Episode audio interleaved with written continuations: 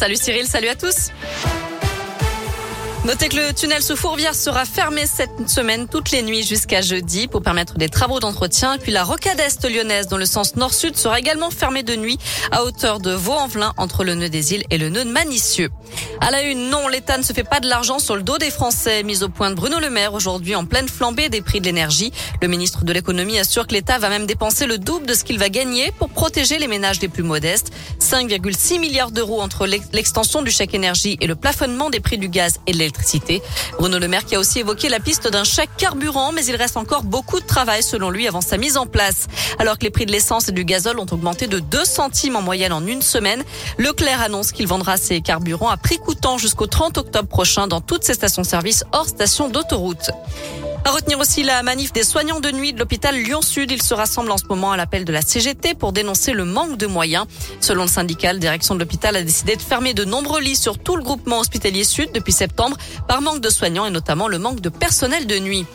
Demain, ce sera les AESA, les AESA, les AESA, je vais y arriver, les accompagnants d'élèves en situation de handicap qui vont manifester également pour dénoncer le manque de moyens là aussi et la dégradation des conditions de travail et des conditions d'accueil des élèves. Il y aura une manifestation notamment à 15 heures devant le rectorat à Lyon.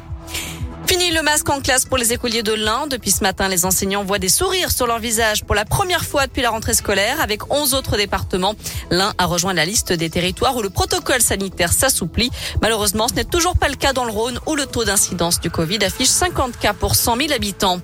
Des clubbeurs, eux aussi, sans masque, avec des capteurs d'air. Une soirée test s'est tenue hier dans une discothèque parisienne pour évaluer le risque de transmission du Covid entre personnes vaccinées dans un lieu fermé.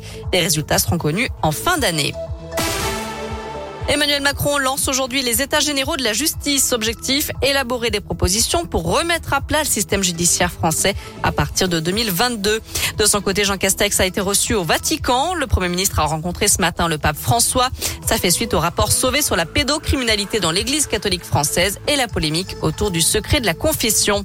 Dans le reste de l'actu aussi, la mort de Colin Powell, l'ancien secrétaire d'État américain sous George W. Bush. Il s'est éteint à l'âge de 84 ans après des complications liées au Covid. Enfin, c'est le plus beau cliché du monde. Cette année, il a été pris par un Français, Serge Zaka, récompensé ce week-end pour cette photo du 4 août 2020. Une photo d'un éclair très puissant qui sort d'un nuage au-dessus de la baie de Cannes dans les Alpes-Maritimes. Le résultat de 16 ans de chasse aux orages est assez impressionnant. Je vais y arriver, on m'étouffer. Un mot de météo, bien sûr. Pour cet après-midi, pas de grands changements, beaucoup de soleil, du ciel bleu, quelques voiles nuageux, mais rassurez-vous, rien de bien méchant. Pas de pluie au programme, ça c'est bien l'essentiel, ça va durer comme ça toute la semaine, les températures grimpent jusqu'à 21 degrés.